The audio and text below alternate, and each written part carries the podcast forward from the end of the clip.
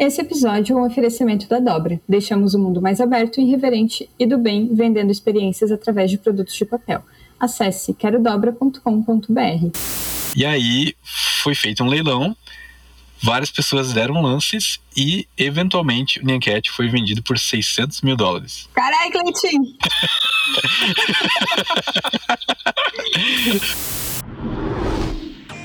Bem-vindos ao Shift Podcast, o podcast do Shift Collab, onde você participa enquanto lava a louça e passa o rodinho na pia. Hoje minha companheira de microfone não pode estar presente, mas estou aqui para entender exatamente o que é esse tal de blockchain, esse bicho maluco, e para me ajudar nesse desafio eu tenho a ajuda dessa dupla maravilhosa e incrível. Alan, por favor, se apresente. Olá pessoal, é, sou o Alan Facchini, Bom, de trajetória aí sou um nerd maker, formado em computação, trabalhei muito tempo é, de forma remota para algumas empresas do Vale, trabalhei com inteligência artificial e há quatro anos estou no desafio aí de ter minha própria empresa, Magrateia, e também sou conselheiro na Associação FabLab Joinville. E Lauro, quem é você na internet? é, então, eu também faço alguns estereótipos de, de nerd. Eu já tem algum tempo de internet aí, sou da época que esperava até meia-noite para entrar na internet de escada e no bate-papo do Ball ou no Mirk. Gosto bastante de tecnologia desde pequeno. Comecei a programar bem cedo. Fui começando a me interessar por blockchain desde 2000, eu já tinha ouvido falar de Bitcoin desde o, desde, desde o começo, quase, mas eu considero que eu comecei a. Entrei nesse mercado mesmo fazem uns 5 anos, quando eu comprei meus primeiros Ethereums. E desde então eu decidi participar, participar um pouco mais ativamente de dessas, uh, dessa inovação, digamos assim. E recentemente eu comecei a participar bem ativamente da Polkadot, que é uma rede também, né? Um blockchain. Uh, e hoje eu sou líder dos embaixadores da língua portuguesa na Polkadot. Então tenho um papel bem, bem ativo hoje. Acho que é isso. Tá, peraí. Já falou várias palavras estranhas.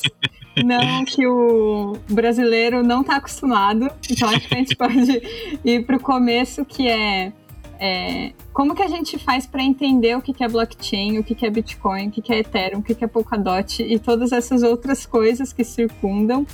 Então, é, o que vocês acham da gente dar uns passinhos para trás e entender sobre a história antes de já entrar de cabeça nesse papo? Pode ser? Uhum.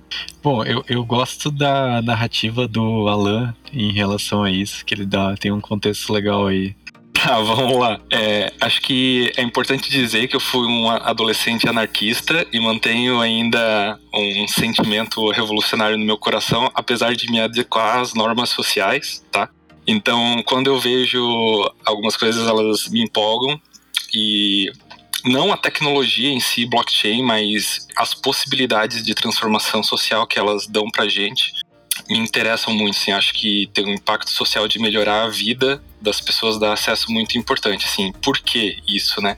Quando a gente contextualiza, assim, mais de forma sociológica a história da humanidade, e a gente olha macro períodos históricos, a gente vai perceber que existe uma tendência na humanidade a, quando a gente tem um aumento populacional, a gente ter alguma ruptura estrutural na sociedade que faz com que a gente tenha uma descentralização do poder, né? Então, acho que fazendo um, um recorte assim, é, uma, criando uma narrativa, né, para a história da humanidade, dá para a gente dividir em três grandes períodos. Assim, é, é o período em que a gente era regido por uma única entidade centralizadora, Deus, né, que estava onisciente, onipresente, olhando para a gente, e a gente seguia ali algumas normas sociais porque essa entidade olhava para a gente e ela guiava todo o comportamento social, né? Durante muitos anos, né, no pensamento medieval, se teve a ideia de que se Deus ele Deus ele é imutável, então a sociedade também é imutável, a gente segue sempre as mesmas regras, né? E é, é claro que isso é um, uma, uma, construção humana e algumas pessoas humanas detinham, detinham o poder de dizer representar essa entidade divina aqui e ditar quais eram essas normas sociais, né? A gente começa a ter, então, uma mudança, assim, né, dentro da igreja mesmo, com um movimento lá no século XI, se eu não me engano, com Agostinho, que é o nominalismo. Então, olha só que interessante, até o século XI a gente tinha uma ideia que só existia um jeito de viver que era ditado pela igreja, né? Aqui a gente está falando sempre de Ocidente, tá? Então, Santo Agostinho vem com essa ideia de nominalismo, então o que, que acontece? A gente começa a dar uma ideia de identidade e a ação ela é humana. A partir desse momento, até o, o, os próximos séculos, isso vai desencadear uma discussão dentro da igreja que vai culminar na reforma protestante. Então, o que, que acontece na reforma protestante? A gente tem é, uma ruptura onde não se tem mais só uma interpretação da Bíblia, então não se tem mais só um jeito de viver. É, Lutero defendeu, e, e, os outros protestantes, né, defenderam que qualquer pessoa deveria ter educação suficiente para ler a Bíblia e, com isso, interpretar os textos bíblicos. A partir desse momento, a gente sai de um mundo que tem uma única realidade e tem múltiplas realidades. Então, cada pessoa começou a interpretar Deus da sua forma. Então, a gente sai de uma única religião cristã para várias religiões cristãs, cada uma com a sua interpretação do texto bíblico. Então, aqui a gente tem a primeira transformação de descentralização. Né? Para dar conta da estrutura social que a gente tinha, as pessoas começam a ter múltiplas interpretações ali do que antes era uma interpretação centralizada. Isso começa a desencadear outras coisas. Isso vai depois trazer o iluminismo, a secularização, a separação do Estado e da Igreja, né? E uma coisa interessante ali dos protestantes, né, que seguiam essa ideia do trouxeram essa ideia do nominalismo também, é que é, eles criam ali a semente do que seria a nossa democracia moderna, porque não é mais um, não existe mais uma pessoa indicada pelo divino, né? É, que representa o divino na Terra. E sim, o representante na igreja é eleito pelo povo. Então ali germina a ideia da, da república moderna, tá? Bom, a gente vai evoluindo, separa, tem a separação do Estado e da Igreja. A gente entra na modernidade, né? As coisas, a gente todo mundo começa a estudar, todo mundo começa a ler. A gente tem é, essa desencadeia algumas coisas. Uh, tem um desenvolvimento social, econômico, as pessoas começam a viver mais, ter menos doença, a gente começa a viver uma outra explosão da, da demografia é, humana. Mas acontece uma coisa, né? Agora, nesse, então, assim, antes, Deus é, dava pra gente o único jeito de viver e todo mundo seguia aquele jeito. A partir desse momento, então, a gente tem vários jeitos de, de viver e esses jeitos são definidos pelos seres humanos. Né? Como Nietzsche disse, né? É, nós matamos Deus e agora a gente está ferrado, porque a gente tem mais conflitos, né? O resultado do que a gente tem daquele pensamento todo ali do iluminismo, dos conflitos entre liberalismo, socialismo, é, comunismo e anarquismo, para falar das ideologias mais de forma geral, assim, são as guerras mundiais, né? Então ali na, depois da, das guerras a gente começa a ter uma outra mudança no, no pensamento, a gente tem algumas formas de pensar a ciência também. A gente começa a rever a ideia de progresso. A gente vinha vivendo numa sociedade focada no progresso, que a gente vai chegar numa utopia, um lugar bom. Essa ideia ela é meio que contestada. Então a gente substitui o progresso, né, por que a gente pode resumir por descobrir como as coisas funcionam e descobrindo essas coisas a gente vai chegar lá num lugar bom e começa a desenvolver uma ideia que olha só, é uma ideia que a gente vive falando, e que a gente não entende muito bem porque a gente fala, que, que é a ideia de inovação, né? O que, que é inovação? A inovação é essa ideia de você pegar um problema e resolver um problema, né? Só que a inovação nasce em contrapartida ao progresso, que era a ideia de eu vou só descobrindo coisas, pesquisando coisas e um dia eu uso essas coisas para construir algo. Eventualmente a gente construiu bombas atômicas, né? Então o progresso não necessariamente leva a gente para um lugar bom, né? O progresso é um barco num rio e a gente está é, tá sendo levado por esse rio. Bom, lá nos anos 70, então é, a gente começou a ter é, um, uma outra movimentação histórica. Ah, só para eu esqueci de um detalhe. Essas fases têm nomes, né? Então, a primeira é o pray, né? É a fase de rezar. A segunda do estado é a fase de votar.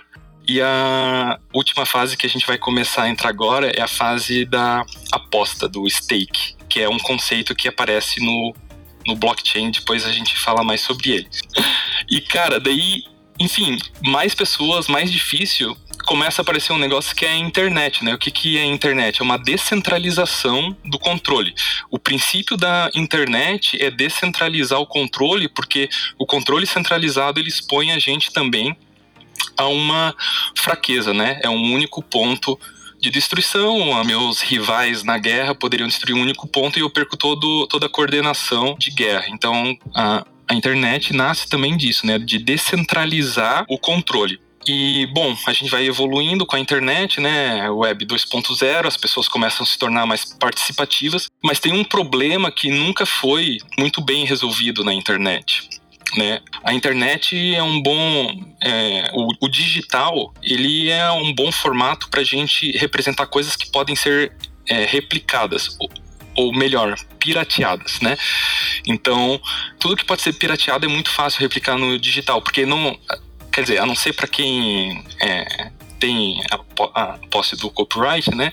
Mas assim, de modo geral, é, não é ruim que a gente duplique um livro e transmita ele. Mas é muito ruim que a gente duplique um dinheiro e transmita ele. E no universo digital, isso nunca foi resolvido, né? Desde os anos 80, tem pesquisas que na computação que vem tentando resolver. Num contexto mais social, assim também, nos anos 70 ali a gente tem uma mudança econômica que a gente tira o lastro do dinheiro do ouro, então o dinheiro ele vira totalmente virtual e isso vai se desencadear em algumas crises que os governos respondem de algumas formas. Tem a grande crise ali de 2008 e a gente chega nos dias de hoje onde a gente vai ter provavelmente é, vai enfrentar uma outra crise, né?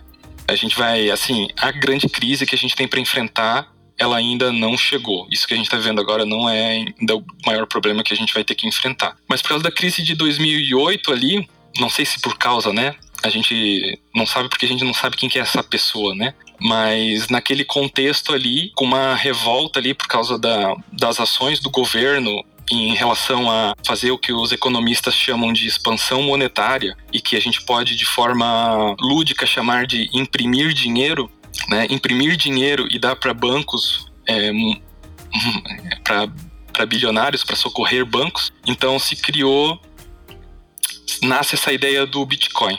E daí eu acho que daí a partir daqui a gente pode começar a falar, então, é, do que, que é esse negócio que está na moda, né? É Bitcoin, daí no Bitcoin nasce ali a ideia de criptomoedas, nasce o conceito de blockchain, depois vão nascer outras coisas a partir disso é, que estão se desenvolvendo agora. Meu Deus, já pronto é esse episódio, obrigada.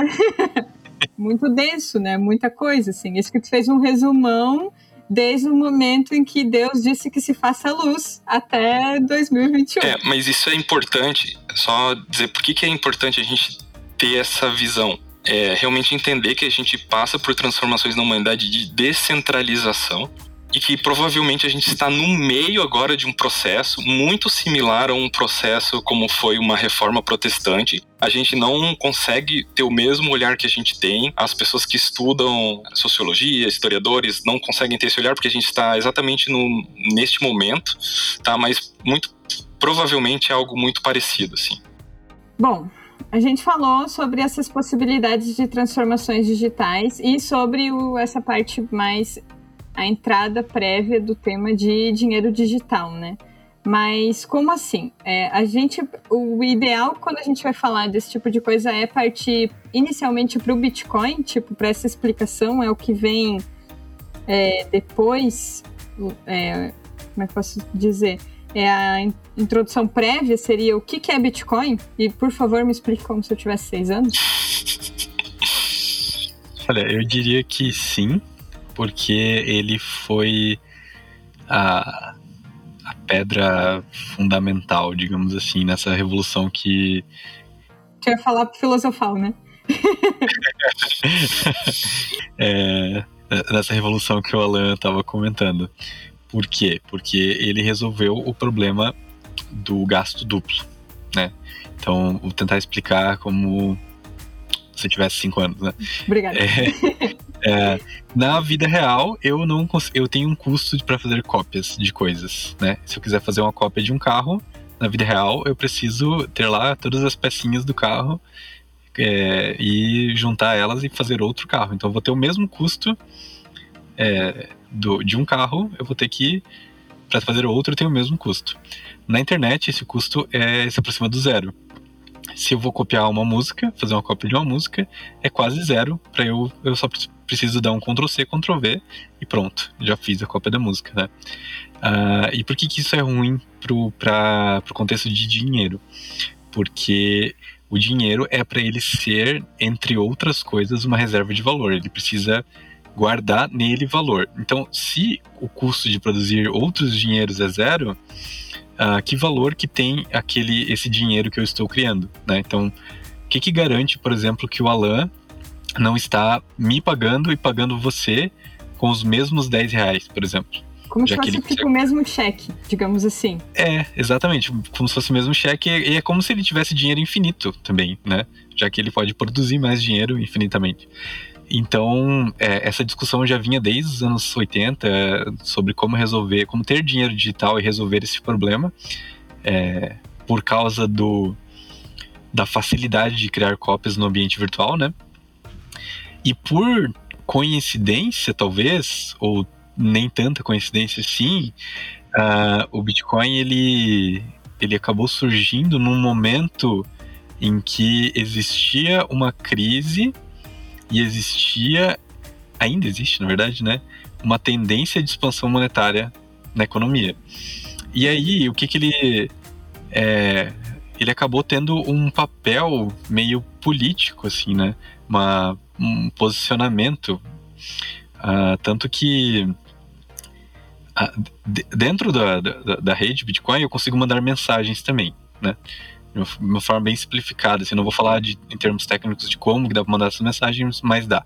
Então a primeira mensagem escrita no Bitcoin é na rede Bitcoin é a manchete da, do New York Times de janeiro de 2009 dizendo que o Fed, que é o órgão regulador americano da, da economia, responsável por essas decisões é, monetárias, ele tinha decidido fazer uma injeção de, de imprimir dinheiro, né? É, acho aspas. Que, acho que ninguém vai criticar a gente por usar um termo não técnico. é, é, já que a gente está falando de simplificar as coisas, né, de trazer uma linguagem mais acessível, é, vamos usar aqui imprimir dinheiro. Não é bem isso, mas é quase isso. Então o Fed estava imprimindo dinheiro para basicamente para salvar os bancos que tinham sido responsáveis pela crise. E aí o Bitcoin vai lá e na primeira mensagem imprime esse o título disso, né? Fed imprime tá, tá, tá é, é, injeta tantas moedas na economia. E, e daí entra o que é legal do Bitcoin, porque para resolver o problema de gasto duplo, existe um mecanismo que garante que a oferta de Bitcoin, ou seja, a quantidade máxima de Bitcoin que vai existir em circulação, ela tem um máximo. Ele vai sendo uh, emitido aos poucos e ele chega num limite. Só pode existir 21 milhões de Bitcoins na história. Enquanto ah, não sabia que tinha esse teto. É, tem, exatamente. E isso torna ele desinflacionário. Ele vai ficando cada vez mais escasso. E era um negócio que era impossível fazer na, no, no, ambiente virtual antes, porque, era, porque é muito fácil fazer cópias no ambiente virtual. Então, é, eles conseguiram criar esse mecanismo que. Mas peraí, uh, quem conseguiu? Então, é, é, quem conseguiu? Essa é uma pergunta boa. Essa é uma pergunta legal. Porque ninguém sabe exatamente quem é.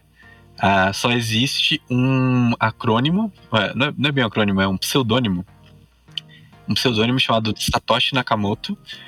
E ele é o autor do, do white paper, do artigo que descreve os mecanismos do Bitcoin.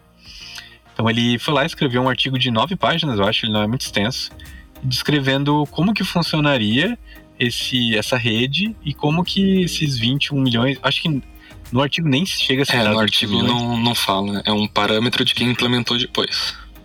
Uhum. É, o artigo ele é um pouco mais genérico, assim, ele só descreve mais ou menos por cima como que seria possível criar essa rede e como, enfim, daí é, um tempo depois ela foi iniciada, também imagina-se que tenha sido o Satoshi Nakamoto, porque ele postava em fóruns e tal. E ninguém sabe quem é ele. É, Especula-se que pode ser um grupo de pessoas. É, e ele sumiu também. Um ano depois, ali por 2010, ele sumiu e nunca mais apareceu. Mas o que é interessante é que ele, ele deixou um legado, é, uma rede que já já está completando aí 12 anos e até agora cresceu. Essa semana, eu acho que foi, chegou em um trilhão de dólares de, de valor de mercado, se bem significativo, é quase o tamanho das maiores empresas do mundo, né? E bom, é... Mas ela é uma moeda que eu consigo comprar coisas. Eu consigo comprar coisas com ela? Tipo, uma televisão? Olha, esse assunto é complexo. Ela foi. Assunto, não, vamos lá. Tu, é que tu foi no calcanhar de Aquiles do Bitcoin. É, quando, quando você olha ali na, no artigo seminal, né, ele descreve um sistema de pagamento que ele chama de peer-to-peer, -peer, de pessoa a pessoa. Então, o objetivo é tirar o intermediário, que é a instituição financeira, por algumas questões de confiança, né? A gente hoje confia em instituições financeiras, mas há motivos também para não confiar. Mas a gente, a princípio, confia. Então, ele foi criado para isso, para se fazer pagamentos e do, no, no, começo da tecnologia se tentou fazer isso, né? É, eu, eu, lembro de ir em, em, São Paulo em alguns lugares que tinha é, QR Code aceitamos Bitcoin, né? Isso era uma coisa que estava acontecendo. Só que dado limitações da tecnologia, é, a forma como ela se desenvolveu, isso não é algo viável hoje. É, existe um tempo ali que uma transação demora para ser aprovada na rede, é, em torno de 10 minutos. Então não é um, né, você não quer ficar esperando 10 minutos no café para que seu pagamento seja aprovado, né?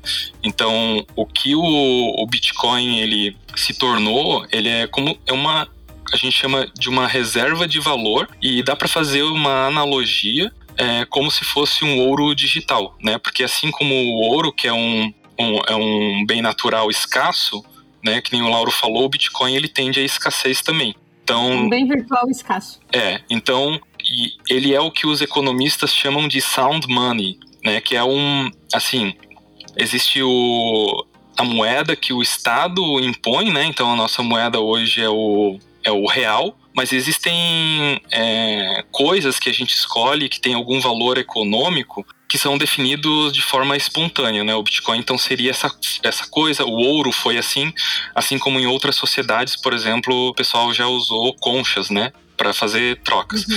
Então uhum. o Bitcoin ele é isso, assim, ele é, é um sound money e de forma espontânea é, vários agentes econômicos escolheram ele como algo que tem valor e por isso ele foi ganhando cada vez mais valor. Bom, agora eu queria que a gente conversasse sobre a diferenciação de três coisas que para mim é tudo igual, então já peço desculpas. Bitcoin, criptomoeda e blockchain. Qual vocês preferem começar? Vamos lá. O Bitcoin é o começo de tudo. Ele introduziu o uso de blockchain como, como tecnologia.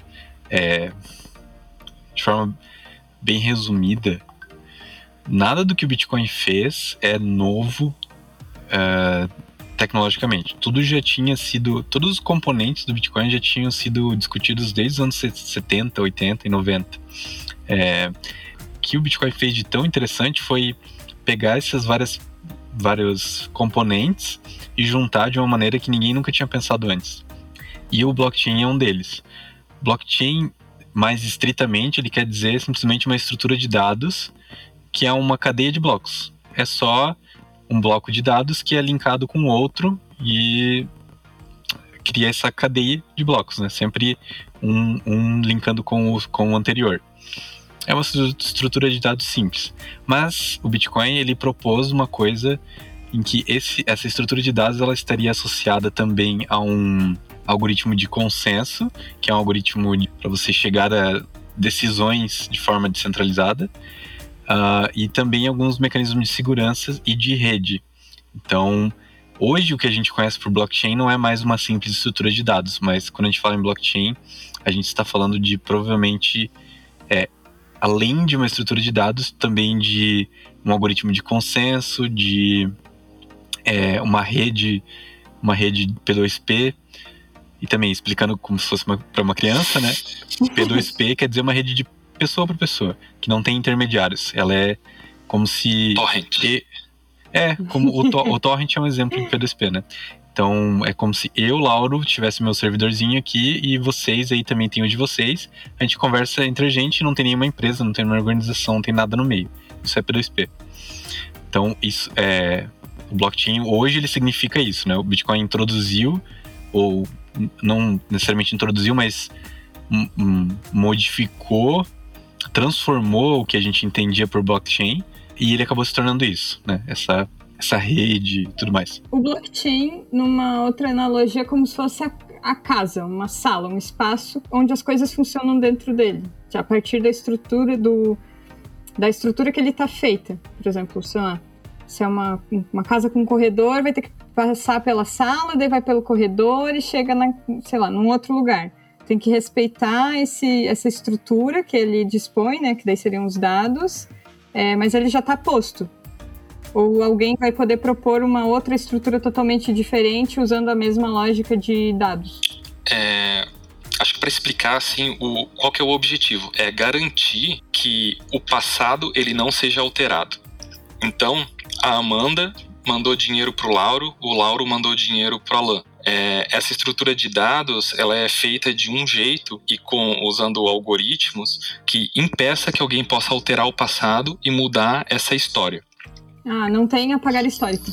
É, é como não, não, existe, não existe apagar histórico. É, enfim, é, podem acontecer de ter histórias conflitantes, mas eventualmente a tecnologia ela vai escolher uma única história e todo mundo na rede vai concordar com essa história, né? Então, por, por que, que isso é muito importante? Porque garantir a sequência de transferência monetária de uma pessoa para outra, contar essa história é, e garantir que ela não seja mudada, é, garante que a gente não tenha fraudes é, no sistema. Né? Eu não possa, por exemplo, a Amanda mandou dinheiro para o Lauro. Eu não posso mudar essa, essa transação. Eu não posso mudar o valor dessa transação. Eu não posso mudar é, o nome do Lauro para o meu nome. Então, a tecnologia todos os mecanismos ali são feitos para isso, assim, para garantir uma sequência histórica das coisas. Quando eu olho para trás e garantir que essa história não seja modificada, assim, não significa que ela não possa ser modificada, ela pode, mas que nem o Lauro falou, existe um mecanismo ali de custo computacional que a, é, tem que investir tanto recurso para conseguir mudar essa história que se torna inviável. Então, alguém que está é, motivado a destruir o blockchain pode fazer, mas vai ter que gastar muito dinheiro para fazer isso e não vai ter nenhum retorno econômico de volta. Vai simplesmente destruir a coisa toda e não vai ganhar nada com isso.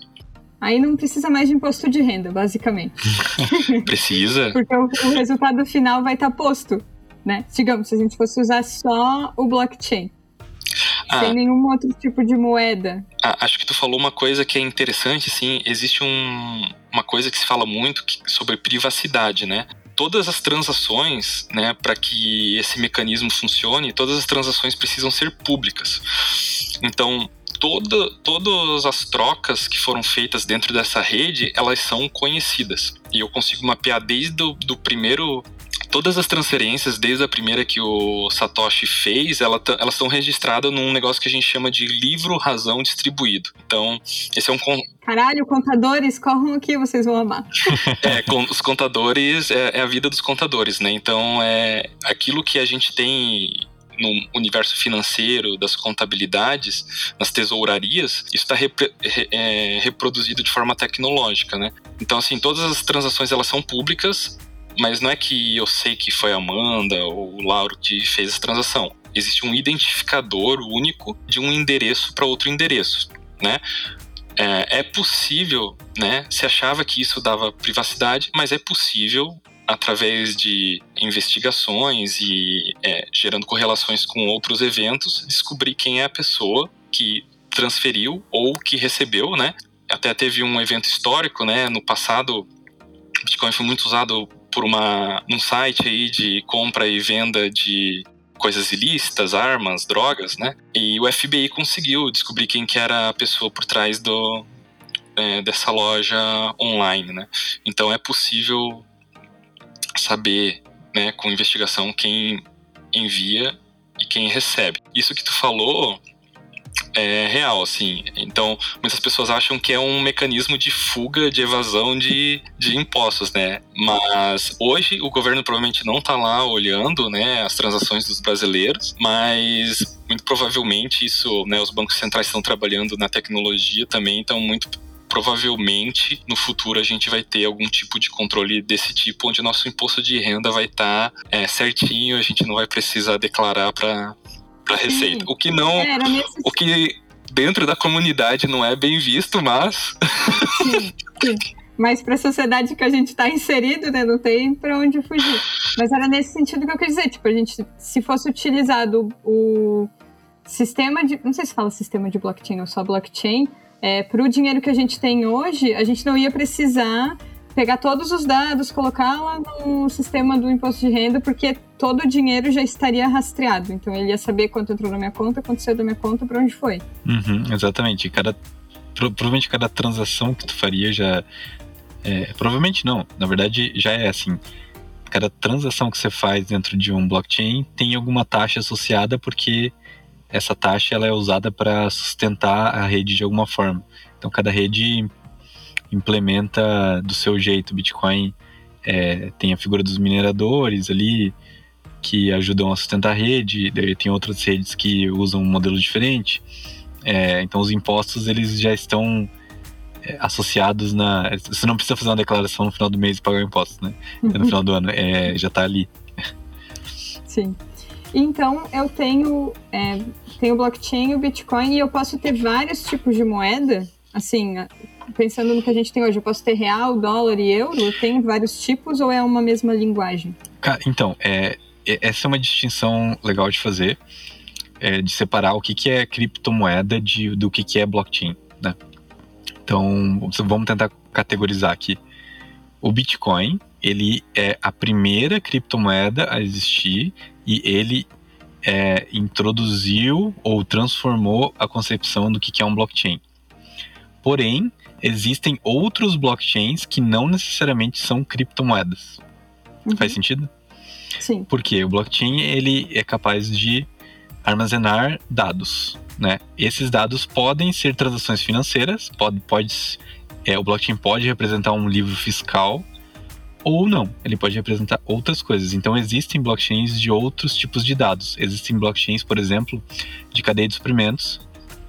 É, a IBM trabalha bastante com isso, que daí não são blockchains públicos, não são blockchains financeiros e são de tipo uh, um consórcio de empresas para rastrear a produção de ouro, sei lá, sabe? Desde uhum. o momento em que o ouro é minerado até o momento em que ele vira uma joia. E daí eu garanto que é todo, todo o processo, desde mineração até o momento da venda por exemplo. E daí se usa então, blockchain porque não dá para fraudar o passado, né? Se uhum. uma empresa registrou alguma coisa ali nessa estrutura de dados compartilhada, alguém não pode ir lá e modificar ela, né? Tá, entendi. Agora ficou claro. Muito obrigada. Mas respondendo a tua pergunta, sim, existem N moedas já. Inclusive, existem moedas que a gente chama de é, moedas estáveis, estáveis ou stablecoins, que elas buscam ter uma paridade igual a outras moedas. Então existe, por exemplo, uh, o DAI, se chama DAI a moeda, dentro da rede Ethereum, que ela é um para um com o dólar. Então eu, eu dentro da rede Ethereum eu consigo ter dólares, o mesmo valor dos dólares através dessa stablecoin. E existem, existem stablecoins para várias coisas e estão começando a surgir também é, o que a gente chama de ativos sintéticos que representam qualquer coisa. Podem representar, sei lá, um barril de petróleo, pode representar uma ação da Tesla, pode representar, enfim, N coisas. Isso é uma curiosidade, na verdade. É, no mundo startupeiro, a gente usa muita é, palavra em inglês, né? Que pode ser necessário ou não. Mas nesse mundo de blockchain e criptomoeda, é porque a linguagem é inglês mesmo, sim. é, como todo mundo não, não é de, por demografia, né? Então a linguagem que vocês usam é sempre inglês, por isso que vocês fazem essa tradução, assim? Sim, infelizmente é uma, uma parada ainda bastante nichada, assim, bem concentrada em alguns clubinhos. Inclusive, é, fazendo um pequeno parênteses aqui, é, eu já estou envolvido há algum tempo com isso e eu sinto muita falta de diversidade. Uma das, um dos meus propósitos individuais é trazer mais pessoas de é, com pensamentos diferentes e tal, porque é um negócio tomado por homem. Como assim? Nada novo, né? Disappointed but not surprised. Por homens programadores e é aquele clichê, né? Falta aí antropólogos, antropólogas, historiadoras, cientistas sociais, programadoras, né? E, e também tudo feito em inglês. É, a gigantesca maioria é feito em inglês e existe muita demanda por traduções. Uhum. E aí, traduzir termos técnicos que são muitas vezes novos, né? Tipo, tem, tem muito termo técnico sendo criado, tipo, toda semana. Blockchain se tornou um, um substantivo próprio na língua portuguesa. As pessoas escrevem com B maiúsculo até, sabe? É, não, não, não chamaria muita atenção nomear esse programa como cadeia de blocos, né? Tipo, então... é verdade. Seria blockchain o substituto da palavra Deus, que também se escreve com é, a primeira letra maiúscula? Fica esse questionamento. Mas sim, essa, essa é uma dor que a gente sente e, e, e, eu acho que vai ficar cada vez pior, sabe? Porque quando a gente. Vou falar um pouquinho de algoritmo de consenso aqui, né? Que é o, uma das coisas que a gente. que, que, que é usada para fazer essa rede distribuída tomar decisões, né? Chegar num consenso sobre alguma coisa. Então, os algoritmos de consenso, eles têm uns nomes muito loucos, tipo Proof of Work, Proof of Stake, Proof of... Uh, sei lá, Authority. E daí, e, stake já é uma palavra que está sendo muito comum nesse meio, e a gente não tem uma tradução adequada. Algumas pessoas falam em aposta, outras falam em participação, eu vi uma tradução na Wikipedia que fala em participação para stake, mas tem gente usando estaca também. Sabe? É, é... Certamente foi um engenheiro que traduziu. é, é, que, é aquele problema da linguagem ser viva e talvez vai depender da cultura mesmo. A cultura que vai decidir o que, que, o que, que vai ser adotado aí. Mas eu acho que a gente Ou tem. vai ficar mesmo em inglês, né? É. Porque... Mas eu acho que a gente tem uma oportunidade de tentar introduzir algumas algumas coisas aí. Sim. E antes tu chegou a falar da rede Ethereum. E aí a pergunta é, é um componente da tabela periódica? Cara, se eu te disser que a primeira vez, a primeira vez que eu ouvi falar de Ethereum, eu fiquei assim, será que é tipo um metal precioso ou um gás, sei lá. Eu achava... É porque tem nome de uma coisa química, de um. É, então. É, e daí eu pensei, pô, as pessoas compram petróleo, talvez elas comprem ouro e também elas comprem Ethereum, que deve ser algum, sabe? Tipo nióbio. é, mas não, não é, não é nada da tabela periódica, é um, é um ativo totalmente virtual e é um nome lúdico aí que, que eles criaram mesmo. É, o Ethereum é, ele introduz um outro conceito que também vem já há 30 anos sendo desenvolvido dentro da comunidade de computação, que expande o uso de blockchain. Enquanto dentro é, de Bitcoin e outras moedas que foram surgindo ali é, junto, você tem um interesse nas transações financeiras, né? No Ethereum, a gente pode chamar ele de uma, um computador universal. Ele é como se é, ele é um blockchain onde é, cada computador conectado nesse blockchain fizesse parte de um grande computador e ele pode processar uma coisa que a gente chama de contratos inteligentes, né? No inglês o pessoal chama de smart contracts, que expande as possibilidades do que a gente pode é, fazer, né? Então, o que, que é essa ideia de contratos inteligentes e que é onde a coisa toda está meio que se desenvolvendo nos dias de hoje?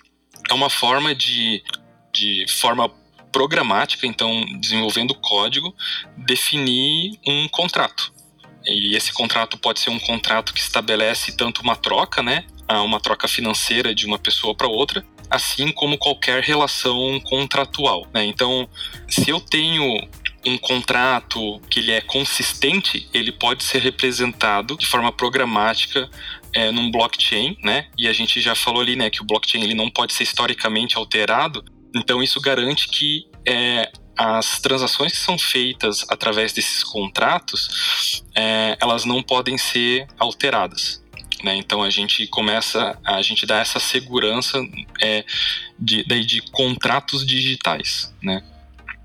Sim, seria um cartório 3.0, 4.0.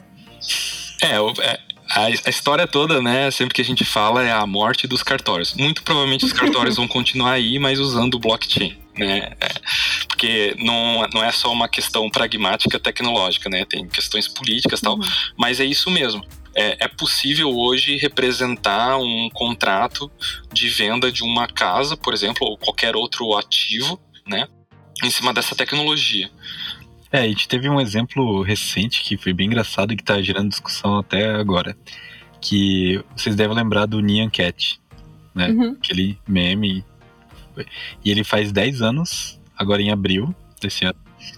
Pô, foi um meme que estourou na internet e tal, né? E aí o criador do Nyan Cat, ele é, foi convidado a imortalizar o Nyan Cat no blockchain. Porque o blockchain tem essa característica de ser super distribuído e ser e, e, imutável e irreversível, né? Então, ah, a comunidade convidou ele para vamos imortalizar o Nyan Cat então dentro de um blockchain e vamos leiloar ele para alguém que queira comprar ele de você. Ah, e daí o que quer dizer isso? Que eu consigo, eu como programador consigo escrever um contrato inteligente que permite as pessoas a darem lances para terem a autoria do Nyan Cat. E como que isso funciona? É, como eu consigo identificar unicamente algumas coisas, o criador do Nyan Cat, ele foi lá e fez uma versão. É, tinha algumas características lá, acho que eram 12 frames e 1440 por 1440, um quadrado assim, né? Do Nyan Cat. E daí ele botou isso no, é, Ele botou isso no blockchain, não, não o não a imagem em si, não o, o, GIF em si, mas o identificador do, GIF, do GIF. Ele disse que ele é o dono. Uh, existe um fator social aí, obviamente, porque a internet foi lá e reconheceu que, pô, não, beleza, foi ele que escreveu, é, não foi ninguém que tentou se passar por ele e é, dizer que era o dono do Nyancat, né? Então, Beleza, ele falou, colocou isso. Ele usou daí um contrato inteligente para permitir que as pessoas dessem lances para comprar na enquete, na enquete dele. E aí foi feito um leilão, várias pessoas deram lances e, eventualmente, o Nyancat foi vendido por 600 mil dólares. Caralho, Cleitinho! Os moleques é muito doido. É, daí eu falei, meu, o futuro chegou. Não, não, a gente não tem skates voadores igual de Volta ao Futuro, mas a gente tem gatinhos sendo vendidos por quase um milhão de dólares na internet. E aí é uma, é uma, levanta uma discussão interessante, porque beleza, hoje são gatinhos ali sendo leiloados, mas, cara, por que, que não pode ser uma casa? Por que, que a gente não pode ter um identificador único da casa é, assim como cartórios fazem, que né, esse identificador pode representar o contrato, a escritura da casa e alguém compra ela através de um leilão. É, a gente imagina que eventualmente isso possa acontecer. E talvez nem estamos tão longe disso acontecer, né? Pode ser que hoje sejam memes, mas amanhã podem ser coisas mais importantes. Mas mesmo para arte gráfica, né? Assim, é uma coisa que não é uma Mona Lisa que vai estar impressa no Louvre né? Sabe, é uma coisa que já está acontecendo, a gente conhece artistas e, e que estão nesse meio, então para eles é uma super é, forma de autenticidade e de reconhecimento de trabalho, né? Porque eu acredito que simplesmente, pelo que a gente falou antes, como é muito fácil copiar e colar tudo na internet, para eles deve ser uma coisa muito difícil. É, tem redes, por exemplo, para registrar letras de música. Então, é, o, a tecnologia ali garante a autenticidade de, de, e a autoria da obra, né? Uhum. E também com os contratos inteligentes, né? Tu consegue é, codificar as coisas de uma forma que, por exemplo, toda vez que. Vou dar o exemplo do Nyan Cat de novo, né? Toda vez que uhum. ele for vendido mais uma vez, porque o dono, o dono atual dele pode, se quiser, pode revender ele para outra pessoa, é, o, o criador pode ganhar royalties, porque tá uhum. tudo, tudo programado ali, né? E o contrato inteligente pode ser super transparente e você pode literalmente ler o contrato. Claro, você precisa entender de programação para ler o contrato, mas você pode literalmente ler o contrato e ver quais são as cláusulas dele. E uma deles pode, pode uma delas pode ser que toda vez que o Nyancat for vendido, o criador tem que receber 1%, sei lá. Então é muito interessante para criadores de conteúdo em geral, né? Músicos, artistas em geral. Sim. E tem uma coisa que, é, desde o começo do episódio, vocês falam eles, o contrato, o não sei o quê. Mas quem são eles? Qual é a cara deles? Oh, é, é, né, eu brinquei ali, eu fiz a narrativa do Deus, Estado, blockchain. É isso, é tipo, quem é o Estado? Quem é Deus, Sim. né? É isso, é eles, é essa nova, é essa nova estrutura de crença que a gente está começando a desenvolver. A gente está começando a acreditar nesse negócio que é o blockchain. O que, que é o blockchain? Onde é que está o blockchain? Onde é que está? Eu quero ver. Sim. E como que funciona uma não bem uma organização, né? Todas essas coisas acontecendo juntas de maneira descentralizada. Porque assim, é, nós todos, né, fomos criados num ambiente que tem um estado, uma igreja e, enfim, vários fatores, vários atores que são os donos do poder, digamos assim. E, e para mim é muito complexo é, entender como pode acontecer, como as coisas podem acontecer de maneira descentralizadas. É, acho que é importante dizer assim, apesar da gente dentro da nossa limitação humana, assim, a gente sempre descrever as coisas de forma linear, né? É, o Estado não substituiu a Igreja, né? É, Sim. Deus continua existindo ali e tendo a sua importância. Da mesma forma, né? A gente está tendo esse desenvolvimento tecnológico agora, que está propiciando essa transformação, não vai substituir o Estado. É, uma camada a mais, né? É. Que entra para a sociedade. Então, é, essas estruturas vão continuar existindo pelo menos durante um, algum tempo, né? E a gente vai conviver com elas em paralelo. A gente tem só uma nova mídia, que é essa mídia do, do blockchain, onde a gente consegue interagir sem intermediários dado a complexidade da forma como a humanidade se apresenta hoje, a gente precisa dessa nova mídia, porque as estruturas que a gente tem hoje não dão conta, né? É, o que, que significa isso? Pô, a gente tem beleza, bancos superpoderosos estão em todas as cidades do Brasil, mas 40% da população brasileira não tem uma conta no banco e não vai ter, né? Então, é, a gente tem uma visão mais reformista, vamos dizer assim, que é, ideia de fintech e tal, que começa a incluir as pessoas. E daí tem essa visão um pouco mais revolucionária, que é um novo sistema financeiro descentralizado, onde eu não preciso de uma entidade centralizadora para fazer parte do sistema econômico.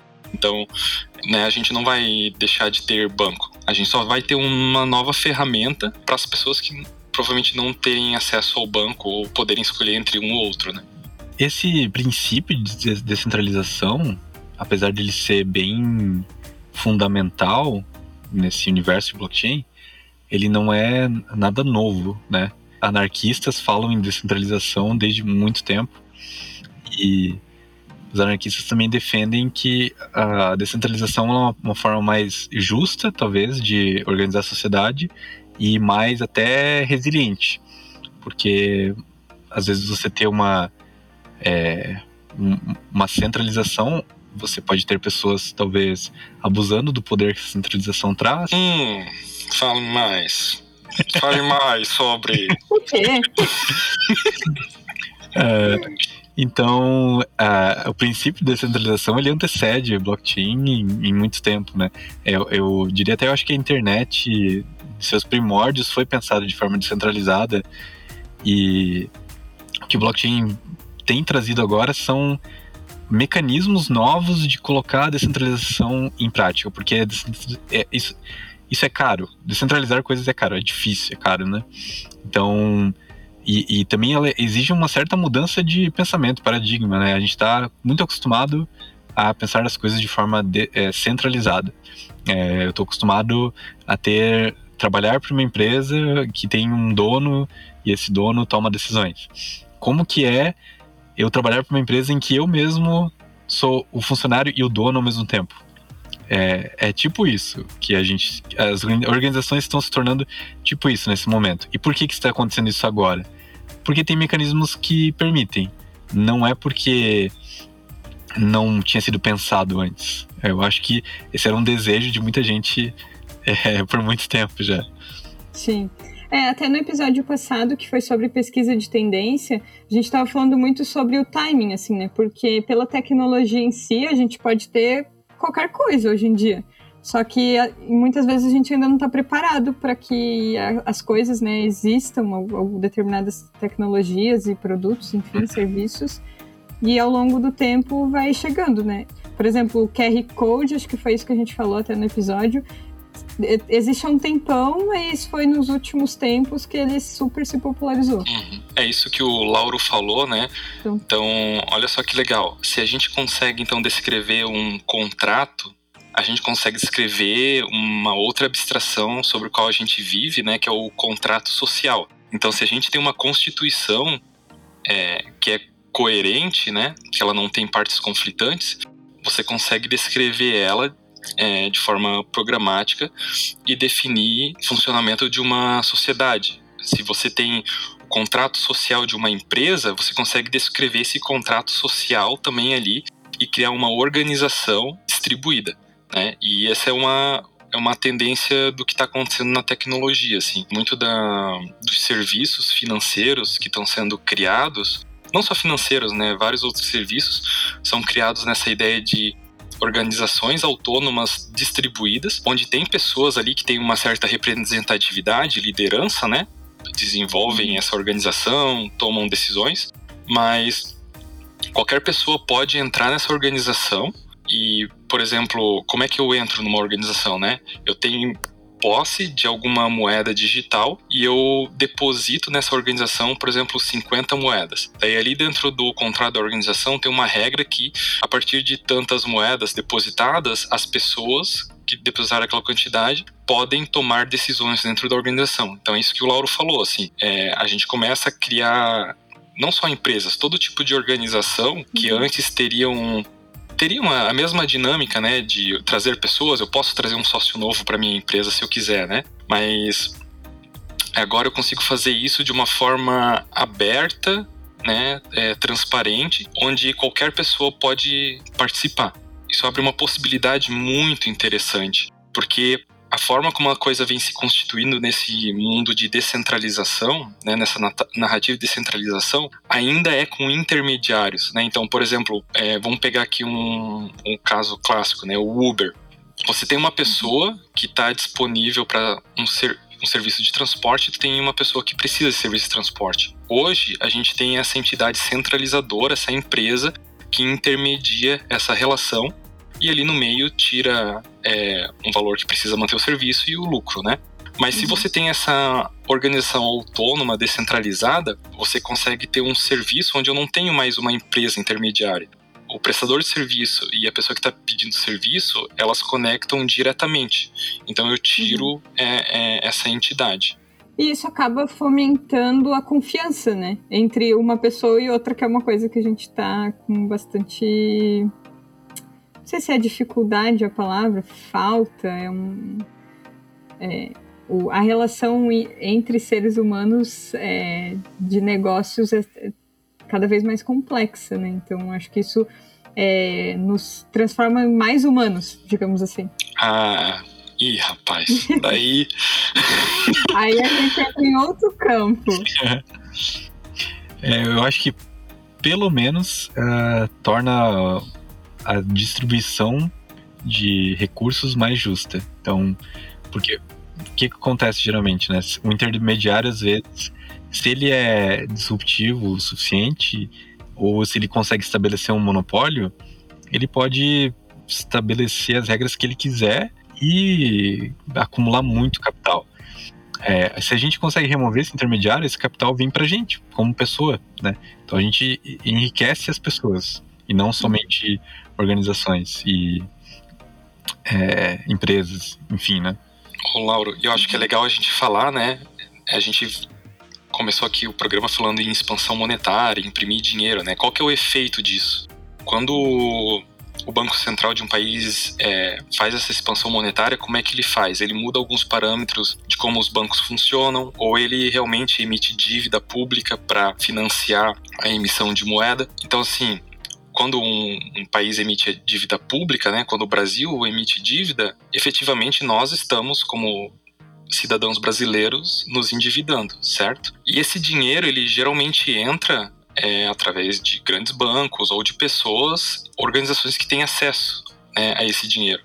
E o que, que acontece muito, assim, é, dada essa dinâmica e dado os parâmetros que os bancos centrais vêm, vêm mudando, é muito fácil hoje para alguém que tem um, poder político, econômico, pegar muito dinheiro e fazer alguma coisa. Isso começa a gerar um negócio que na economia se chama, vou traduzir aqui como investimento ruim, né? E daí a gente pode se questionar que é, coisas como Uber, é, Airbnb, é, WeWork, citando algumas empresas, eu não tenho certeza sobre o Airbnb, mas sobre as outras duas eu tenho certeza que ainda não dão lucros, né? É, elas são financiadas por um capital especulativo que tem o objetivo de monopolizar o mercado, destruir todos os concorrentes, para que eventualmente esse negócio se torne lucrativo sustentável, né?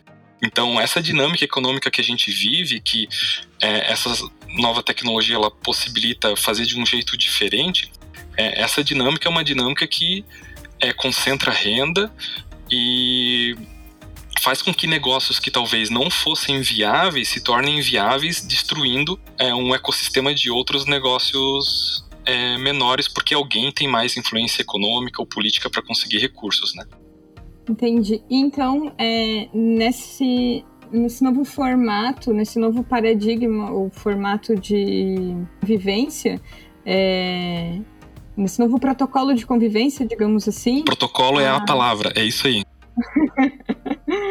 é, então, nesse novo protocolo de convivência, o capital social, o capital financeiro, status, etc., eles se tornam muito menos importantes do que a ideia ou, enfim, o objetivo do que eu quero formar, por exemplo, dando mais abertura para as pessoas.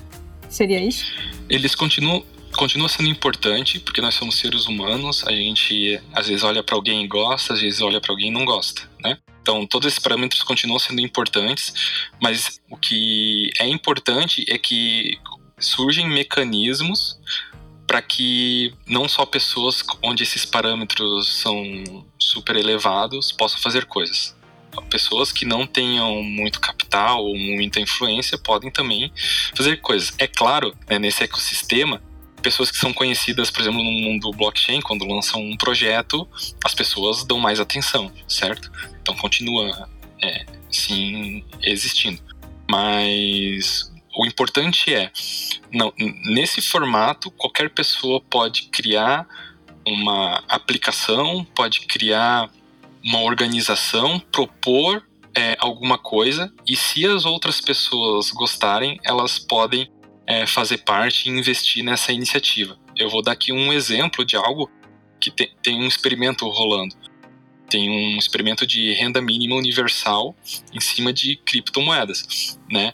É, para fazer essa rede funcionar, alguém foi lá, propôs um contrato inteligente com regras de distribuição e outras pessoas é, entraram nessa organização, colocando ali algum é, um, um, determinado valor e é, dando apoio para essa rede, né, dando o que a gente chamaria na economia de liquidez para essa rede. Então, isso que é importante, assim, a influência econômica, social vai sempre existir, mas a gente tem mais possibilidade de poder fazer coisas que no é, cenário em que a gente tem hoje seria mais difícil.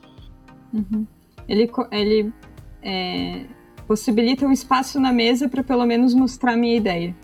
Isso. Não necessariamente que vai ser, vai acontecer, mas é, eu vou ter é, a certeza de que pelo menos o espaço para eu colocar a minha ideia eu vou ter.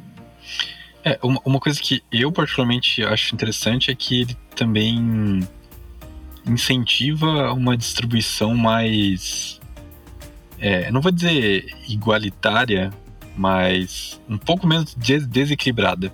Então, dentro de blockchain ainda pode existir bilionários, milionários, né?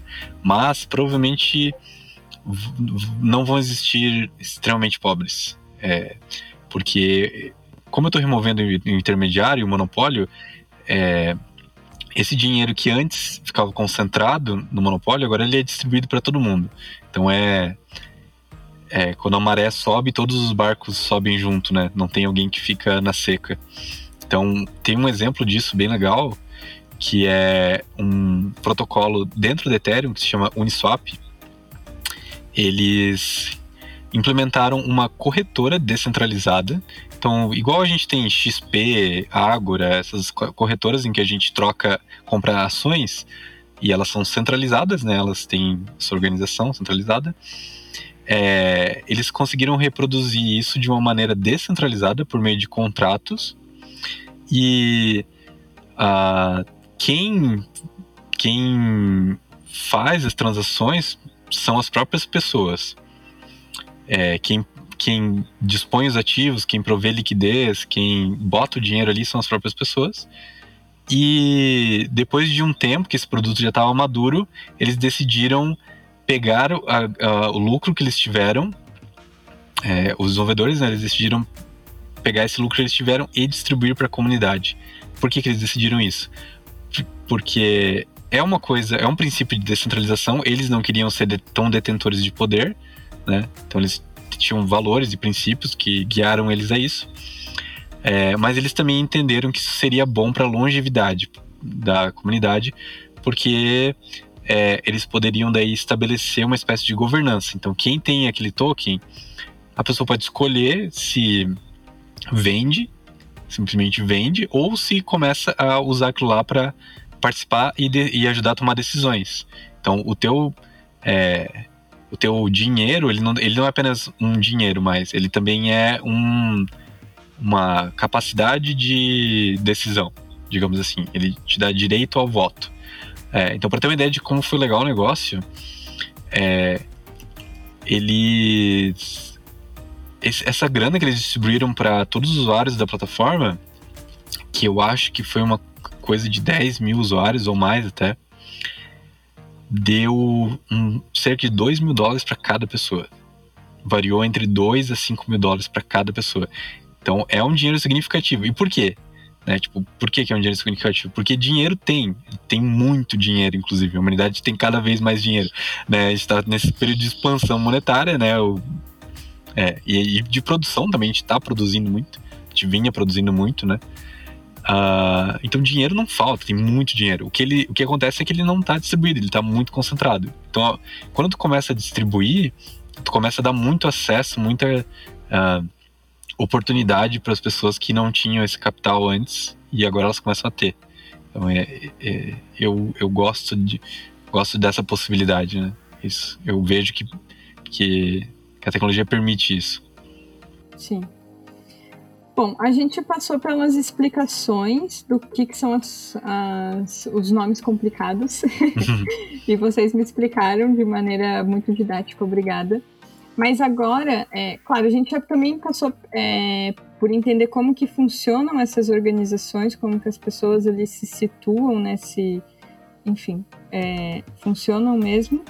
É, mas como que o. É, é, quais são os exemplos de aplicações reais, além dos que vocês já deram, que foi o do GIF, que eu esqueci o nome, e dessa. É, de, de protocolo descentralizado como se fosse XP e tal.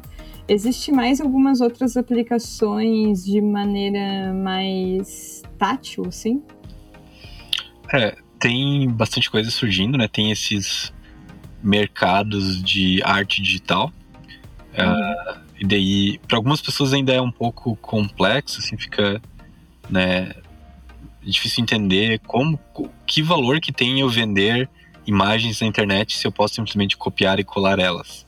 Uhum. Mas o valor está que por baixo disso existe uma maneira de provar a autenticidade, de, de provar quem fez e, e, recompensar aquela pessoa pelo, pelo que ela fez. Então tem é, mercados mesmo, marketplaces de arte digital. Esse, esse é um, dos casos de uso que está bem em alta, inclusive.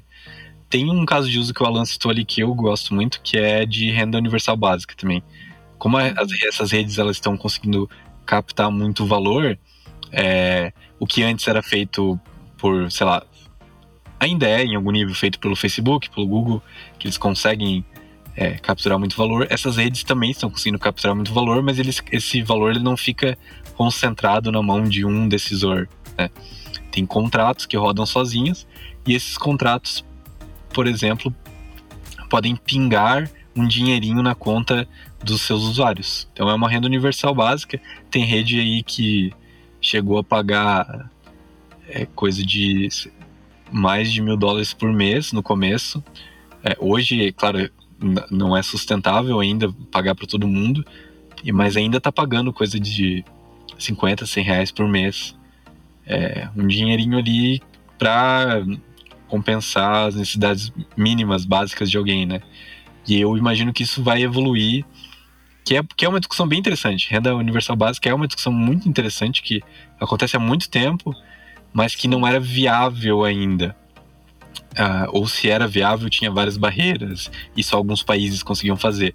Agora a gente está tá começando a ver uma forma de fazer isso em grande escala e de forma global, né? Sem depender de uma única nação, um único país fazer.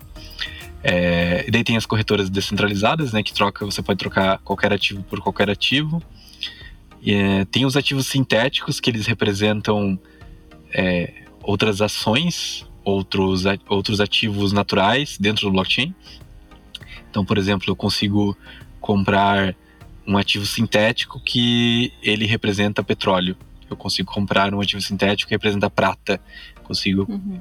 é, comprar uma ação da Tesla, ação da, sei lá, qualquer outra empresa aí, né?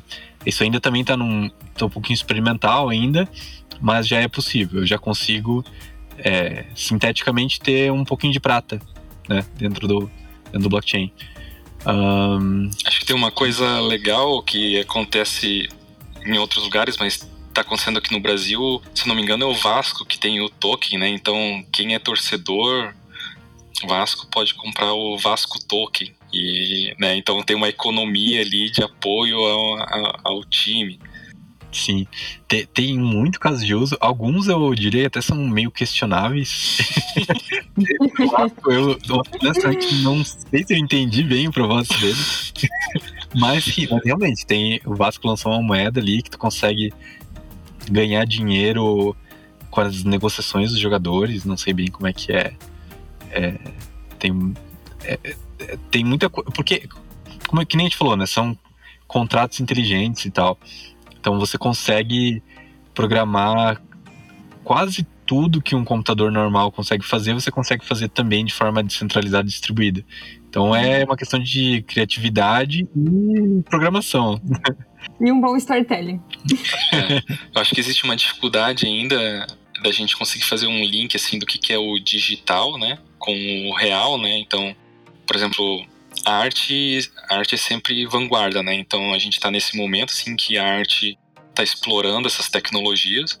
Mas pô, como é que eu linko, né? Como é que eu faço esse link de um carro, uma casa, alguma coisa realmente tipo um bem tradicional assim com com isso, né? Isso ainda é uma é uma coisa que ainda não está muito clara, assim. Então a gente está num momento assim de exploração das possibilidades, né? No mundo corporativo tem algumas aplicações, né? O Lauro comentou ali de eu consegui validar um processo produtivo, né? Então tem alguns tem alguns tipos de produto que é muito importante validar procedência, porque tem legislação, né? Por exemplo, carne que é produzida de um determinado jeito para que não é, polua o meio ambiente e é processada de um determinado jeito, porque as pessoas precisam comer, é, ter necessidade de, de consumi-la de uma determinada forma. Então, fazer rastreamento de procedência é, é uma outra coisa. É, sabe que teve um exemplo bem interessante recente que o Bolsonaro ele acusou a Alemanha, se não me engano, de é, ai, ai. cortar madeira, cortar madeira e comercializar madeira ilegal. E daí eu eu vi que tem agora uma, uma iniciativa de blockchain para fazer rastreamento da, da madeira para daí provar se realmente está acontecendo é, isso de ter. É, que, o Bolsonaro ele gosta de fazer várias acusações não, nunca prova nada, né? é, com um blockchain seria possível provar a procedência da madeira se ela foi feita numa área legal, né? Tal. Sim. É, aqui até, pegando um, um, pouco do que o Alan falou, eu tentei fazer algumas analogias, mas existem coisas que não tem como fazer uma analogia, né? A gente tenta, sei lá, para facilitar o entendimento, mas não é. É igual falar, sei lá, bacon vegano. Não é bacon, mas daí você usa algumas uhum. características que lembram, não sei o quê. É a mesma coisa. Eu acredito que muito do que vai acontecer e do que está acontecendo, a gente tenta fazer umas analogias, mas não é dessa forma real que a gente está acostumado, né? Uhum. Desse formato de serviço que a gente tem hoje. É, eu acho que assim, a gente está aqui falando das possibilidades, né? E, e como isso tudo pode ser usado para inclusão, mas a gente passa por um problema, né? É, tem uma frase de um autor de ficção científica, William Gibson, que ele fala assim, né? O futuro já está aqui, ele só está mal distribuído. Então todas essas coisas elas apresentam várias possibilidades, mas quando a gente é, compara alguns países, algumas regiões, a gente vê assim, é, falta uma inclusão digital né, no, uhum. no Brasil e vários outros países para que as pessoas possam mesmo usufruir dessas coisas. Então, não é o fato de que ah, o blockchain abre essas possibilidades, estamos salvos e agora vai tudo fica bem. A gente ainda tem que lidar com um problema que as pessoas é, tem muitas pessoas que estão fora do mundo digital e, e, conhecer essa linguagem, navegar por essa linguagem digital é uma premissa, né? Então, uhum. assim, apesar das possibilidades que isso abre, é, se a gente não tiver um trabalho de inclusão mesmo e de levar esse conhecimento né, para a população que é, está é, excluída hoje, essa população vai continuar sendo excluída e vai ficar cada vez mais excluída ainda. Então, assim, não é um. não tem mágica aqui, né? A gente tem como sociedade, né? Todos nós, né? Se quisermos uma sociedade mais justa, é, com um poder mais distribuído, é, mais democrática, a gente precisa trabalhar bastante ainda para incluir essas pessoas. Sim. É, não dá pra gente exigir conhecimento se a pessoa não tem. tá comendo terra, né? Tá passando fome não tem uma infraestrutura básica é, para reprodução humana, assim. A gente, é, realmente, aqui, é, né, do nosso lugar, da, né, em cima dessa montanha de privilégio que a gente está falando e olhando, é, é, a gente não pode esquecer das outras pessoas que ainda não chegaram nessa altura, com certeza. Bom, mais vocês agora, mudando um pouco de assunto, vocês falaram de rezar, votar e apostar. Seria o apostar a nossa nova era final? É isso? É, apostar é uma tradução talvez mal feita de steak, tá? É, então, é... O Lauro falou uma outra, mas eu não, não consegui lembrar qual era a outra tradução. É parte, não é, é eu, eu gosto de participação. Participação, é, participação. Participar. Só que ainda não... É, não foi um negócio que... que... É, vingou ainda, não vingou ainda. É, a gente não precisa traduzir, né, exatamente. A gente pode uhum. usar um, uhum. uma outra palavra em português. Eu gosto dessa, Lauro. É rezar, votar, participar. Uhum. É, eu acho que tem muito a ver, sim. Porque, olha só que interessante, né? Porque, por que, que a gente está passando por isso também? Porque o, o Bitcoin, ele, apesar de ele ser revolucionário, né? Ele ainda tem algumas ineficiências. É, é muito não é muito sustentável é, ecologicamente, porque ele gasta muita energia elétrica. É, existem umas tarefas computacionais ali que são feitas por ele para garantir a segurança e a distribuição da rede, que acabam custando bem caro. Para ter uma ideia, é, recentemente o Bitcoin passou a Argentina em consumo de energia. É maior do que a Argentina já. E Nossa. eventualmente vai ser um, muito maior do que uh, uh, vários países juntos aí. Então isso não é bem, dado o contexto ecológico que a gente está, isso não é a melhor forma, principalmente se existir alguma alternativa que garanta a mesma segurança e gaste menos energia, algo que seja mais energeticamente eficiente. E aí o, a, o Proof of Stake, a prova de participação, que é essa proposta de mudar o, a forma que o Bitcoin chega em consenso, é, o Bitcoin não, blockchains em geral chegam em consenso, é, ela, é, ela é bem interessante no nosso contexto e ela introduz essa, é, essa figura uh, essencial que é o, o, o, cara que faz stake, o cara que participa. Porque diferente do Bitcoin, que eu boto o meu computador lá para fazer vários cálculos computacionais, uh, no caso uh, do, das redes com prova de participação, é, a, a Polkadot, a rede que eu represento, ela é prova de participação e Ethereum está migrando para prova de participação, vai ser prova de participação no futuro. Elas uh, mudam a lógica para, em vez de eu ter um computador, vários computadores super fodas que precisam ter grande poder computacional, é, eu preciso agora ter algumas moedas para eu participar da rede. Então, é o que garante a segurança da rede é que eu só posso participar da rede tendo moedas. Com Bitcoin, eu posso simplesmente participar da rede tendo qualquer computador. Se eu tiver um mega computador, eu já posso participar do Bitcoin. Para eu participar da Polkadot, por exemplo, eu preciso ter dots, preciso ter a moeda da rede. Então, Moedas do Angelone. é verdade. Não é os dots do Angelone. Deixar bem claro que não é os dots do Angelone. Você não consegue usar seus dots do Angelone para participar da Polkadot. Mas assim, para participar da rede você precisa ter dots. E é, é, isso cria um, uma dinâmica específica em que se eu tentar atacar a rede, é, eu vou estar me atacando também porque eu estou participando dela, né? Uhum. É, então, por que, que a gente fala que o stake é o novo é o novo momento, né? Digamos assim, é a nova tendência, é o que as pessoas vão fazer. Porque para para olha só, curioso, né? Para participar da, dessa nova revolução, é, eu tenho que participar. eu tenho que realmente colocar minha pele no jogo. Né? Uhum. Tem que estar ali presente. Não literalmente. É, virtualmente. virtualmente. Bom, pessoal, então agora a pergunta de ouro que é: como que eu faço? O que, que eu tenho que fazer? Tenho que ter um mega computador na minha casa? então, é, isso é uma coisa legal, uma tendência que está acontecendo agora para tornar as coisas mais com uma usabilidade, uma acessibilidade melhor. É, no começo, para você participar de Bitcoin, você tinha que ser meio hacker, né? Você tinha que ter lá o seu computador, é, levantar um programinha que ficava fazendo alguns cálculos computacionais para conseguir seus bitcoins.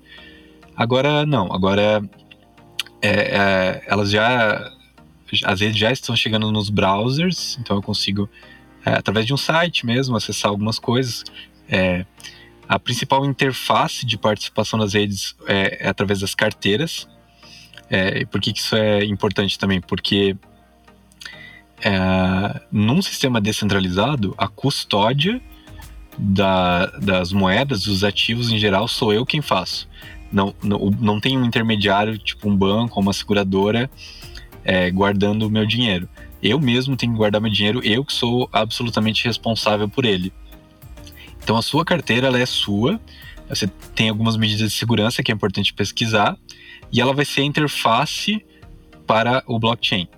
Então, é, existem extensões de browser, existem programinhas, existem aplicativos de celular que são chamados de carteira, que você vai lá, interage com a rede, bota, pega algumas moedas. Existem é, algumas redes que incentivam e que pingam dinheiro na sua carteira, que a gente falou de renda universal básica, que vai colocando dinheirinho na sua carteira. Uh, eu acho que essencialmente é, é, é, isso. Cada, e de cada rede tem a sua, a sua carteira. Algumas carteiras elas conseguem é, interagir com várias redes, mas no geral cada rede tem a sua forma de interação. É, acho que é legal falar de duas coisas. Uma é que as carteiras elas não são só usadas para guardar ativos monetários, mas você também usa sua carteira como uma prova de é, identidade sua. Então, você começa a ter esses. Assim. É, você começa a ter sistemas onde não tem mais login. Você não faz mais login, coloca seu usuário e senha, e-mail para entrar nesse sistema. Você assina com a sua carteira e ele libera o acesso para você. Então essa é uma coisa legal também, então não é só não são só questões monetárias, é uma questão de identidade também. E então, por exemplo, ah, você não um, um contrato digital futuramente, pode ser que você vá abrir sua carteira lá e clique no botão assinar e vai estar tá garantido ali por causa do mecanismo de criptografia que foi realmente você que assinou. E acho que uma sugestão legal para a gente deixar para quem quiser pesquisar um pouquinho e tentar se aventurar é pesquisar sobre o browser Brave, que é um, um browser de internet baseado no Google Chrome, mas ele já vem com extensões que ajudam você a interagir com alguns blockchains. Então o Brave ele já tem uma carteira própria, uma extensão de carteira, e o Brave tem uma outra coisa que é muito interessante. Ele tem um token próprio que se chama BAT, que é de. É, BAT BAT? Isso, BAT, que é de Basic Attention Token, então é um token de atenção básica. E o que, que eles fazem? Eles removem publicidade do, dos sites que você acessa e eles colocam é, uma publicidade customizada deles. Você pode escolher se você quer ver a publicidade ou não, e se você escolhe ver a publicidade, você ganha tokens para isso. Para você ter uma ideia, no último mês, eu tô com o Brave aberto aqui, eu ganhei 3,63 bahts, que é o equivalente a 1,9 dólares, para ver propaganda. Então essa é uma forma legal de começar a interagir ativa ali os bats, começa a receber uns bats, e daí tem uma outra coisa legal. Você pode se inscrever como criador de conteúdo na, no programa é, de criadores do, do Brave, e, por exemplo, você pode cadastrar seu blog, seu YouTube, Twitter ali no programa. E daí qualquer pessoa que usa o Brave pode doar bats para você. Então lá no Twitter ele coloca um botãozinho especial onde você pode transferir bats por causa de algum conteúdo que foi publicado lá. Ah, legal. E para é, utilizar esses, é, esses dois pontos, dois programas, browsers, enfim, que vocês indicaram, eu não preciso saber de nenhuma linguagem. Por exemplo, uma pessoa normal conseguiria utilizar. Ou é, é recomendado alguma é, leitura ou entendimento prévio do assunto? Vai ter que ler um tutorial, mas assim, nesse contexto não é difícil. Né? Se ficar nesse contexto ali dos bats tal, se você quiser evoluir ali para eu quero comprar uma um, quer comprar Bitcoin, Ethereum, DOTs ou qualquer outra cripto, daí vai ser um pouco mais difícil, daí precisa realmente se aprofundar mais, porque ainda é uma coisa meio complicada. Mas, né, a gente falou aqui, vamos nos comprometer vamos nos comprometer, meu eu futuro vai me odiar. Agora é hora da promessa. Nosso meu eu futuro vai me odiar, o Lauro futuro vai me odiar mais ainda. Mas a gente, né, vai nos próximas edições do newsletter, né, publicar textos introduzindo essas ideias, para que as pessoas aos pouquinhos é, as pessoas que estão aqui ao redor do Shift, né, vão entendendo como funciona e possam usufruir isso da forma que quiserem daí, né? Entendendo como a tecnologia funciona. Sim, então o programa de hoje é um programa introdutório, né? O Beabá bem básico, bem simples, e aí depois a gente consegue entender um pouco melhor com as leituras que vocês vão fazer. Então, pessoal, para quem ainda não assina, assine a newsletter do Shift em shiftfestival.cc. E tem que né, sempre aproveitar qualquer momento para fazer uma propaganda aí. O chefe gosta, chefe Gabriel. Bom, vocês querem falar sobre a parte de NFT também?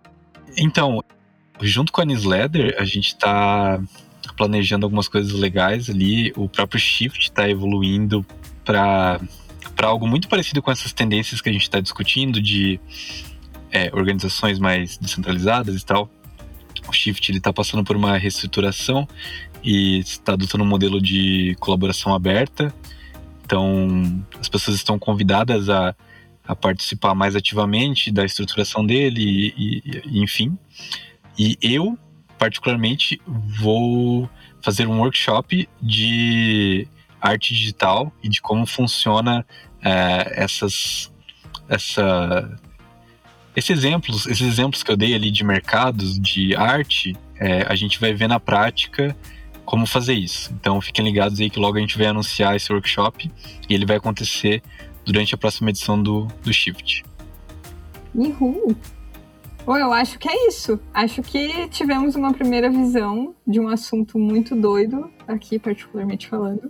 E... Cara, eu, eu, eu tava pensando enquanto a gente conversava, assim, é porque meio que é do nosso dia a dia, assim, e tem coisas que às vezes a gente não entende também, né? É nosso dia a dia, a gente é super técnico, e a gente conversando aqui, eu pensei, puta merda, não é. É, é difícil mesmo, cara? Cara, é, eu imagino que você percebe o quanto é difícil quando tem que não utilizar termos técnicos. É, verdade. E daí é a prova de conseguir explicar mesmo, né? E é, é muito difícil, mas eu acho que é, a narrativa que a gente conseguiu fazer nesse programa, né? Contextualizar com a história, com o que a gente tem, e aí depois passar para a explicação do porquê isso é, do porquê blockchain, porquê rastreamento, e aí depois das partes é, é, dos ambientes descentralizados, novos protocolos, acho que criam um fluxo de entendimento que, para mim, ficou bem claro. E eu até comentei para o Alan, o Lauro, é, que eu vim sem, sem estudar nada. Eu pensei uhum. em procurar umas coisas, que normalmente né, faço isso, mas não porque eu acho que ia, é, ia tirar mais proveito uhum. de vocês me ensinando. Uhum. Não, é ótimo, porque daí tu fez perguntas bem relevantes, né, pra gente. Sim, principalmente a do Angelone. essa aí, nossa, essa aí foi. Bom, pessoal, então, o que, que a gente teve essa, essa visão geral sobre blockchain, criptomoeda, Bitcoin e Ethereum? É, que não é um elemento da tabela periódica. e também tivemos é, esse assunto desse podcast vai se estender para newsletter e depois vai se estender para o workshop do Lauro e provavelmente vai se estender para muitos outros papos além desse. É, mas o nosso episódio de hoje vai se encerrando por aqui. E Lauro, por favor, se despeça, se quiser passar redes sociais, enfim, que contatos. Então, é, primeiro agradecer a oportunidade aí, foi bem legal o papo. Uh, redes sociais, então, né? Bom, primeiro como, como embaixador da Polkadot, eu posso falar, é, convidar as pessoas para participarem da Polkadot, né? A gente está no Telegram, Polkadot Português, a gente está no Discord também, é, canal português dentro do Discord da Polkadot, e a gente tem o Twitter também, Polkadot Brasil. Todos esses links eu vou colocar na descrição do episódio também, então fica mais fácil para quem Ah, sim, legal. E eu, como pessoa física, estou, estou bem ativo no Twitter, Lauro Gripa. Pode me encontrar lá e provavelmente vou postar essas novidades por lá também. Sim. Alan, sua vez. Queria agradecer a oportunidade de participar do, do podcast já, já falei pro Gabriel uma vez, acho legal comentar assim que eu acho que o Shift é um dos eventos mais legais que eu já participei. Fico feliz que vai ter uma, uma nova edição.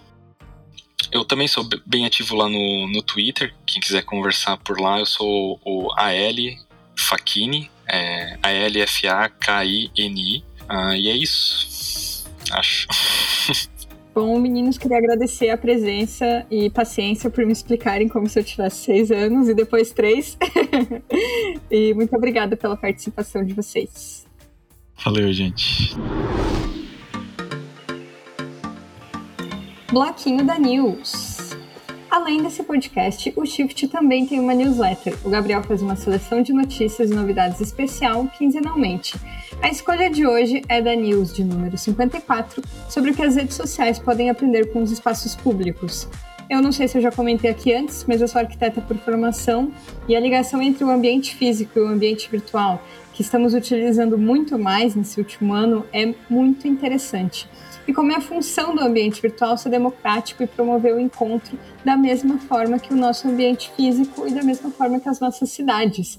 É, eu recomendo que vocês leiam o textinho que o Gabriel é, escreveu e também o texto que ele se inspirou para escrever sobre isso. Por hoje é só. Louça lavada e pia bem limpinha, obrigado por nos ouvir. Siga o Shift nas redes sociais no arroba ShiftFestivalCC. Eu sou arroba Melchiramanda em todas as redes. Esse episódio é patrocinado pela Dobra, editado por Alan Marcos e idealizado por Gabriel Nunes. Até a próxima. Tchau!